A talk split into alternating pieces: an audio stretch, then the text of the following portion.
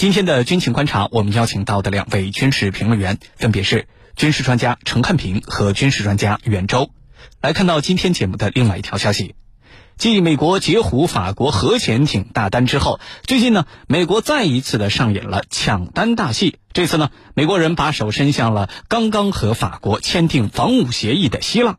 当地时间十二月十号，美国防务安全合作局发表声明说，美国国务院批准了向希腊出售美国军工巨头洛克希德马丁公司制造的多用途水面作战舰艇及配套装备。那么，包括了四艘军舰、作战管理系统、导弹垂直发射系统和近程防空导弹。这笔买卖总金额呢是六十九亿美元。另外，美国国务院还批准了洛克希德马丁公司为希腊军舰武器和电子装备进行升级的计划。金额达到了二十十五亿美元。今年九月份，法国跟希腊达成了防务与安全伙伴关系协议，由法国为希腊建造三艘护卫舰，希腊方面呢还保留增购一艘的权利。这笔的军售总金额是三十五亿美元左右，预计在二零二四年开始交付。那么双方呢需要在今年年底前达成最终的协议。那么美国这次对希腊军售会不会把法国的军售大单又给抢走了呢？接下来，郝帅邀请军事评论员和您一起关注。袁老师，首先呢，请您为我们介绍一下美国人这次卖给希腊的武器装备啊，他们的性能到底怎么样呢？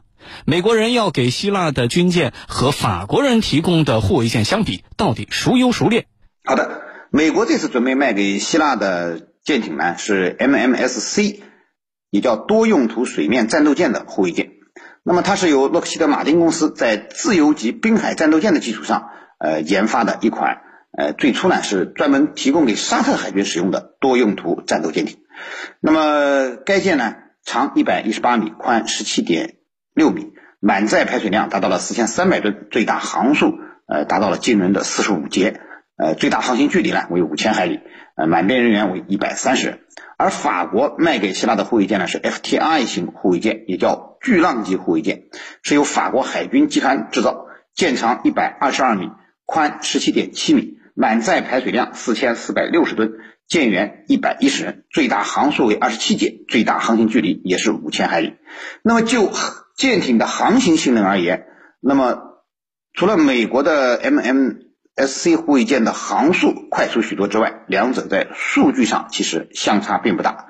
不过从武器装备上看，两者还是有不小的差别的。美国的 MMSC 护卫舰呢，主要舰载武器，呃有。一座 Mk 幺幺零式五七毫米舰炮，一座二十一连装海拉姆防空导弹发射架，两座四连装 IGM 八四型鱼叉反舰导弹发射架，一座八单元 Mk 四一通用舰载垂直发射装置，具备一坑四弹的布置能力，呃，可以用来发射北约海麻雀防空导弹，必要时呢，也可以发射战斧反舰对陆攻击巡航导弹。而法国的护卫舰呢，主要舰载武器啊，为一座。奥托七十六毫米单管舰炮，两座二十毫米单管遥控机关炮，两座四连装 MM 四零飞鱼 Block 三反舰导弹，两座双连装 MU 九零鱼雷发射管，用来发射 L 五型或者 MK 四六型三百二十四毫米轻型反潜鱼雷。此外呢，呃，舰上还有两座八单元的席尔瓦 A 五零舰载垂直发射装置。那么这样看来呢，就综合作战能力而言啊。美国的 MMSC 是稍强一些，呃，特别是兼具了反舰、反潜、防空和对陆攻击能力，而法国的 FDI 护卫舰呢，呃，则明显侧重于对空防御作战，呃，不是一艘综合作战能力面面俱到的护卫舰。不过值得一提的是呢，法国这种四千多吨的护卫舰，居然具备了一定的区域防空能力，对于缺乏大型防空型驱逐舰的小国海军而言呢？无疑啊，是一个不错的替代选项。最后呢，我们再比一下两者的价格。毕竟经受了欧债危机的希腊，钱的问题是必须要考虑的。按照目前公开的数据显示呢，美国的四艘护卫舰卖给希腊的价格是六十九亿美元，法国三艘是三十五亿美元。那么相对来说呢，法国的要便宜不少。呃，其实啊，当时参加竞标的还有英国的三一型护卫舰，报价呢是八亿美元。而且呢，它是六千吨以上的大舰，但是希腊并没有选择，可见性能和价格都不是希腊主要考虑的因素，两国的关系才是希腊最看重的地方。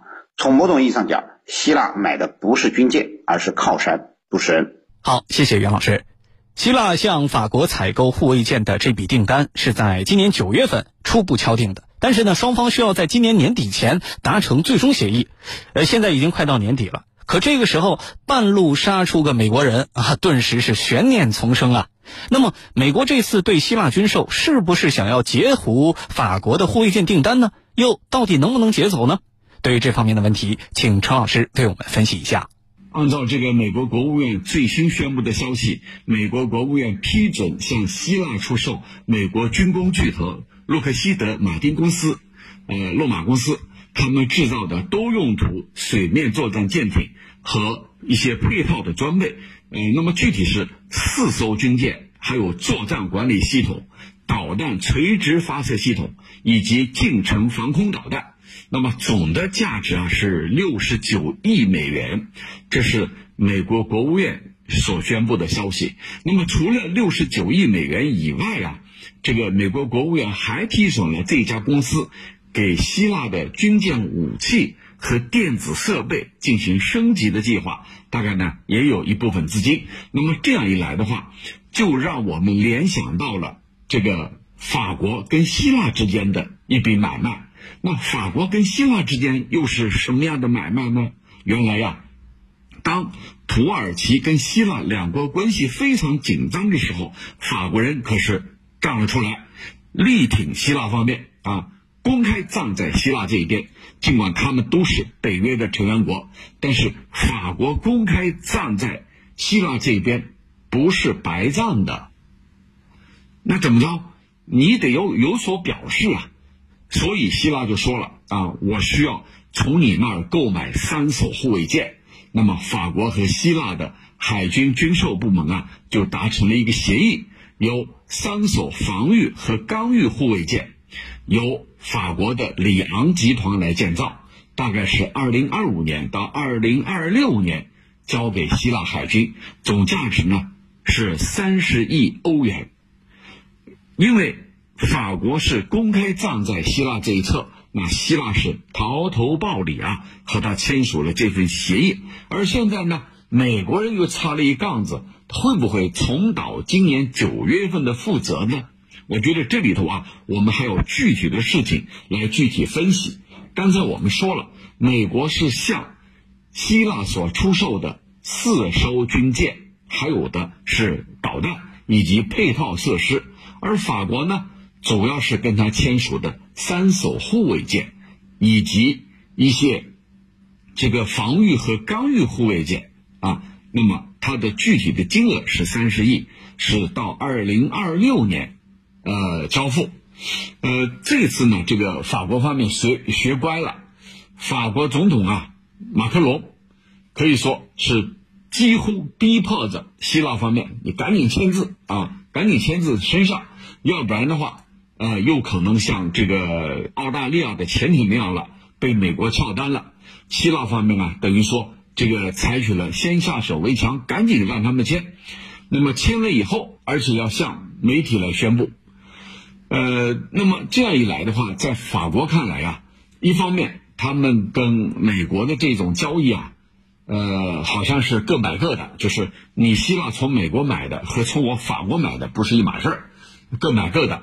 同时呢，里头还有希腊这个方面的表态，还有合同的签署。那么这就在这个法国方面看来啊，已经是稳稳的了。其实对法国来说，他非常担心啊，这个在关键时刻被美国撬单，被美国打脸。因为一旦被美国再次撬单的话，那马克龙啊，呃，可以说脸就丢大了。不是因为他做了什么事儿。而是因为美国做了什么事儿，美国在背后撬他的单，在背后挖他的墙角，那就让马克龙啊，呃，无地自容。因为明年他还要选举总统，要竞选连任。可是现在不断的被美国在背后挖墙脚，你怎么去做出应对呢？上一次，因为澳大利亚潜艇的事儿，马克龙可是非常恼火，召回了驻这两个国家的大使。但是没多久啊。他就好了三八万的疼，又把这些大使给送回去了，因为美国出面安抚了。那这一次啊，虽然这个希腊从美国和法国买的东西并不完全一样，但是里头总归是有交叉的，这是第一。第二呢，希腊这个国家我们都知道，曾经在欧债危机当中破产过，他怎么可能拿出更多的钱去购买武器装备呢？你看，从法国是要买三十亿的欧元，而从美国方面呢是六十九亿美元，还要加一些升级用的费用，可见呢。拿出上百亿的这个美金啊，对希腊这个国家来说，他能不能拿出这么多？我觉得这要打一个问号。很有可能跟美国签了以后，为了图省钱、图省事儿，算了，你有美国的就行了，美国的更先进，那完全有可能削弱法国的这个订单。我也不全部推翻，不像澳大利亚那样，我至少啊，我得买个一两手，买个一手意思一下，但是更多的钱。我得购买美国的武器装备，否则的话我没那么多钱。那这样的话，你法国也只能忍着。虽然有合同，但这个合同肯定里头还有一些细节来规定的。比如说，当我呃还不起债务的时候，当我没有办法支付经费的话，那么你买卖家可以不发货。那你不发货，就等于我们又回到原点了，我们就没有这笔买卖了。所以这里头肯定还有一些合同的细节来进行规范的。我想啊，这个未来，这个对法国和希腊来说，他们之间关系也会进入一个微妙的时期。一旦土耳其跟这个希腊关系再度紧张的话，那你法国该站在哪一边呢？同时，这里头还有一个国际关系的变化，就是你土耳其，当你得知美国和法国都在向你的对手。出售武器装备的时候，你土耳其又会怎么想呢？这里头都会带来一系列的地缘政治的变化，这是一个非常有意义的事情。主持人，好，谢谢陈老师。最近一段时间呢，一些国家在进口武器装备这件事情上都开始弃欧而投美了。那么，对于这个所谓的弃欧投美现象，袁老师您作何解读呢？好的。最近一段时间啊，呃，一些国家在进口武器装备时表现出弃欧投美的现象，呃，确实比较普遍。比如说，我们今天聊的希腊准备购买美国护卫舰的事件，虽然说希腊已经表示不会弃购原版已经和法国定下的三艘护卫舰，但是呢，原计划增加的一艘呃护卫舰呢，肯定就泡汤了。而且呢，随着美国四艘护卫舰的到来，希腊海军增加护卫舰的空间几乎没有了，这就使得法国继续向希腊输出更多护卫舰的希望也随之破灭。除了这件事之外呢，还有芬兰已经决定采购六十四架美国的洛克希德马丁公司的 F 三十五战斗机，而不是法国人一直期待的阵风战斗机。而之前就因为潜艇事件抛弃了法国的澳大利亚，则继续着弃欧投美的动作。呃，本月十号，澳大利亚政府宣布，法国将弃用欧洲制造的 M I H 九零型直升机，转而选购美国的黑鹰直升机。那么，对于这些呃汽油投美式的武器采购呢？呃，我觉得可以从以下几点来解读。首先呢，就是西方大国之间的利益争夺正在加剧。呃，我们看到受疫情的影响，各国经济啊这两年都不理想。相对而言，军工产业却成了大国盈利的一个好的行当。呃，数据显示啊，近两年国际军火市场异常火爆，交易额创下历史新高。那么，西方大国为了竞争军火市场的份额，可以说也是想尽了办法。比如说，法国出口给希腊的三艘护卫舰，性价比其实并不高。价格贵还不说，性能其实在竞标的几型护卫舰当中也不突出。但是法国却通过和希腊签订了一份防务协议，而最终获得了这个军售合同。那么现在美国为了抢单，也是下了血本，除了提供四艘护卫舰之外，还将帮助希腊升级它的四艘 MEKO 两百型护卫舰。呃，可见啊，西方大国在军火市场上的竞争也是愈演愈烈。其次呢，就是美国武器的性能的确是优于欧洲武器的，这也是客观事实。比如说，F 三十五是具有隐身性能的五代机，而法国的阵风充其量也就是四代半战斗机，并不具备隐身能力。而法国往往出售的价格也并不比美国的低。那么这种情况下，呃，如果不考虑政治等其他因素，那么选美国的。F 三十五的可能性还是比选阵风的可能性要大。那么希腊的护卫舰呢？我们刚才也比较过，呃，美国护卫舰的综合作战能力也是明显强于法国的护卫舰的。那么第三呢，就是呃，通过一些国家弃欧投美，我们会发现，美国一边在坑法国这样的竞争性盟友，一边呢还通过军售在拉希腊、澳大利亚、芬兰这样的助手型盟友。那么对于法国和德国呢，呃，这样的欧洲大国，其实美国一直保持着警惕，所以时不时的才会敲打一下，通过抢单这样的行为，既可以遏制其世界影响力，也可以啊，让美国获得确定的利益。而对于希腊、澳大利亚这些美国的小盟友，美国通过军售实现了拉拢其的目的，呃，让他们能更好的为美国的全球战略卖力。而这些国家在获得美国武器的同时呢，也相当于得到了美国的安全保护。虽然会多花一些钱，但是他们心甘情愿啊。主持人，好，谢谢袁老师。那么这次美国对希腊军售会不会导致美法之间本就紧张的关系再次出现新的裂痕、新的矛盾呢？另外，法国跟希腊的传统友好关系会不会受到影响？对于这方面的问题，请陈老师为我们分析一下。好的，你问到了这个未来法国跟美国的关系会不会进一步恶化？那么我们要看下一步的发展。如果说希腊因为购买美国的呃水面舰艇而减少了从法国的购买，那么它一定会影响法国跟美国之间的关系的。啊，那如果说希腊说我硬着头皮，我从你们两家各买，那么我想啊，法美之间的关系可能还不会有多大的问题。但是这里头至少有一个问题提出来了，什么问题？就是他告诉世界各国，美国依然是一个不可靠的盟友，因为在关键时刻，他依然把自己的国家利益放在第一位，而忽略其他盟友的利益。跟澳大利亚是如此，跟希腊也是如此。美国会在背后撬盟友的大单。那么说到底，我们想到了一句话：没有永远的朋友，只有永远的利益。而美国是一个永远把利益放在第一位的国家。那么它可以会是整个世界上的各国看得清清楚楚。这是第一。第二是什么？第二，它也告诉我们。随着新冠疫情没完没了，世界各国的这个经济是很不景气的，尤其是像美国呀，还有一些欧洲国家，他们的景气、他们的经济是非常的困难的。那么在这个时刻，更加注重这些订单，因为订单就意味着什么？意味着收入，还意味着什么？意味着工人的就业，意味着有米下锅。这些对这些国家来说呀。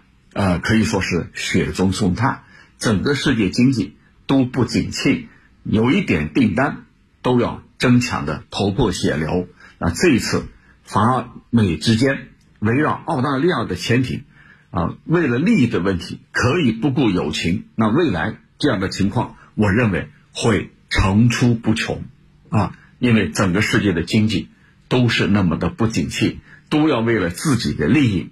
哪怕是眼前的利益，而抛弃所谓的盟友关系，我觉得这是以后的一个常态。